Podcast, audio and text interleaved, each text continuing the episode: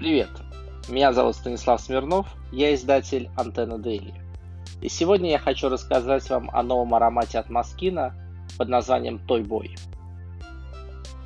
В конце 2019 года у меня случилось неожиданное парфюмерное откровение. Им стал аромат от Маскина с игривым названием Toy Boy. Во флаконе в виде черного глянцевого мишки скрывается игривое творение от парфюмера Яна Васния. Он известен нам по работе с Ком де Гарсон, Лилабо, Джо Малон, Том Форд и даже для Марк Джейкобса он делал ароматы.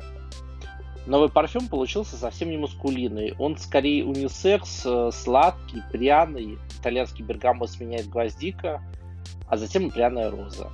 И все это на базе сандала, амбры и ветивера. Получилась стойкая и местами удушающая композиция, так что не переборщите с ним.